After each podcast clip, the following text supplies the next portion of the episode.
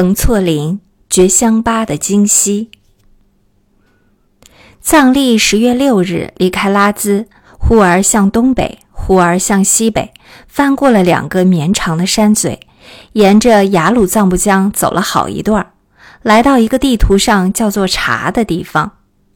茶的意思是地上多石块，缺少平原，但是这里却是很良好的牧场，漫山遍野都是山羊和绵羊。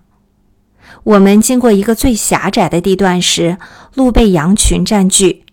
向前夺路时，羊竟用它们的脚来触马腿，险些把我们推下河去。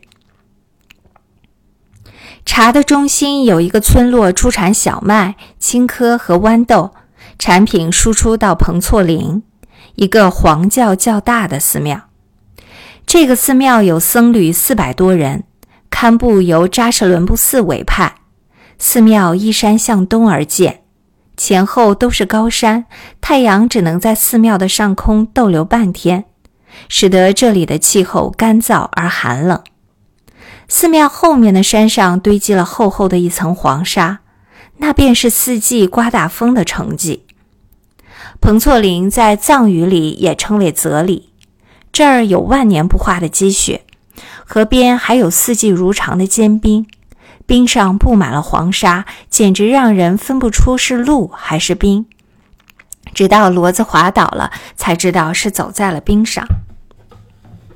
彭措林附近不远有一座很有名的寺庙，那就是觉香巴。这座庙子大约创建于明朝，是西藏佛教晚期翻译师达惹那帝所创。大概是在他于印度留学回来以后，在西藏佛教中另创一派，称为觉香派，与当时的萨迦等派鼎力争衡。那时的西藏佛教共有六大派：一是萨迦，二是宁玛，三是噶举，四是噶当，五是觉香，六是格鲁。如今，噶当巴和觉香巴都已灭亡了。噶当巴的根本寺那唐寺已经归顺了黄教，觉香巴归顺黄教以后又遭覆灭。如今这个庙子已经改成了尼姑寺。原来寺里所有的经卷都移到了彭措林看管。明朝万历年间，觉香派出了一位大德，名叫多罗那他，他精通梵文，是著名的译师。一生中撰写了不少重要的著作，其中最闻名的是《印度佛教史》。这本著作很受研究佛教学者们的重视，已经有了德文的译本。我为了寻找他的全集，特别在彭措林多待了一天。多士的全部著作有十八函，以密宗部分最多，占全部的三分之二。他的传记也包含在全集中。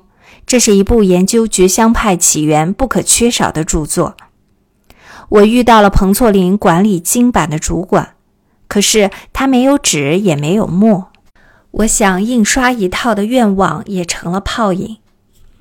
但这位喇嘛自己珍藏了一套印度佛教史，这是我最希望得到的。于是我向他恳请，他居然请让了。使我多年来收集这套名著的愿望终于实现。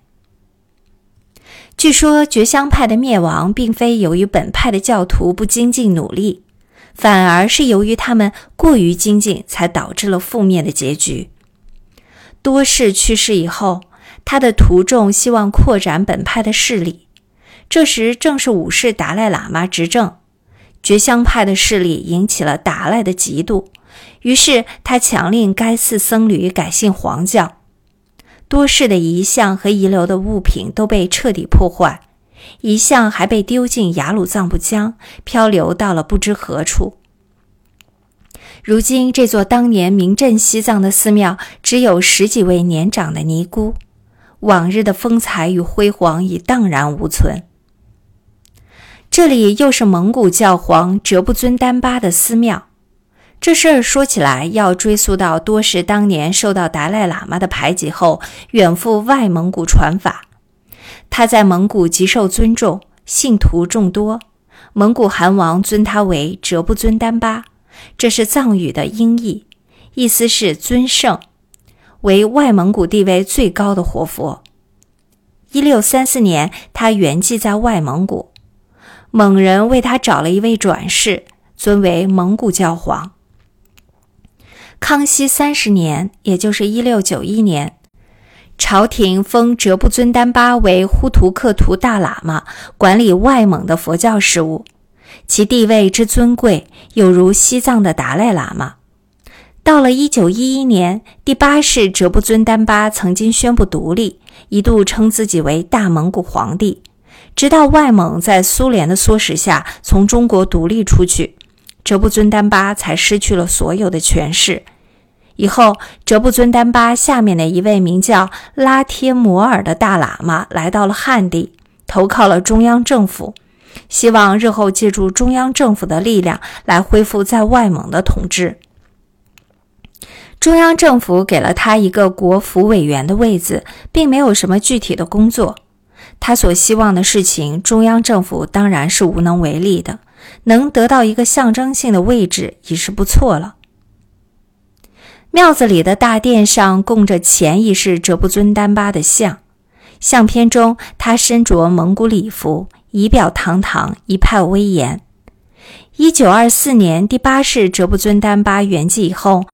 蒙古的活佛为了延续传承，又找了一位转世灵童送来西藏。当时正在哲蚌寺学经。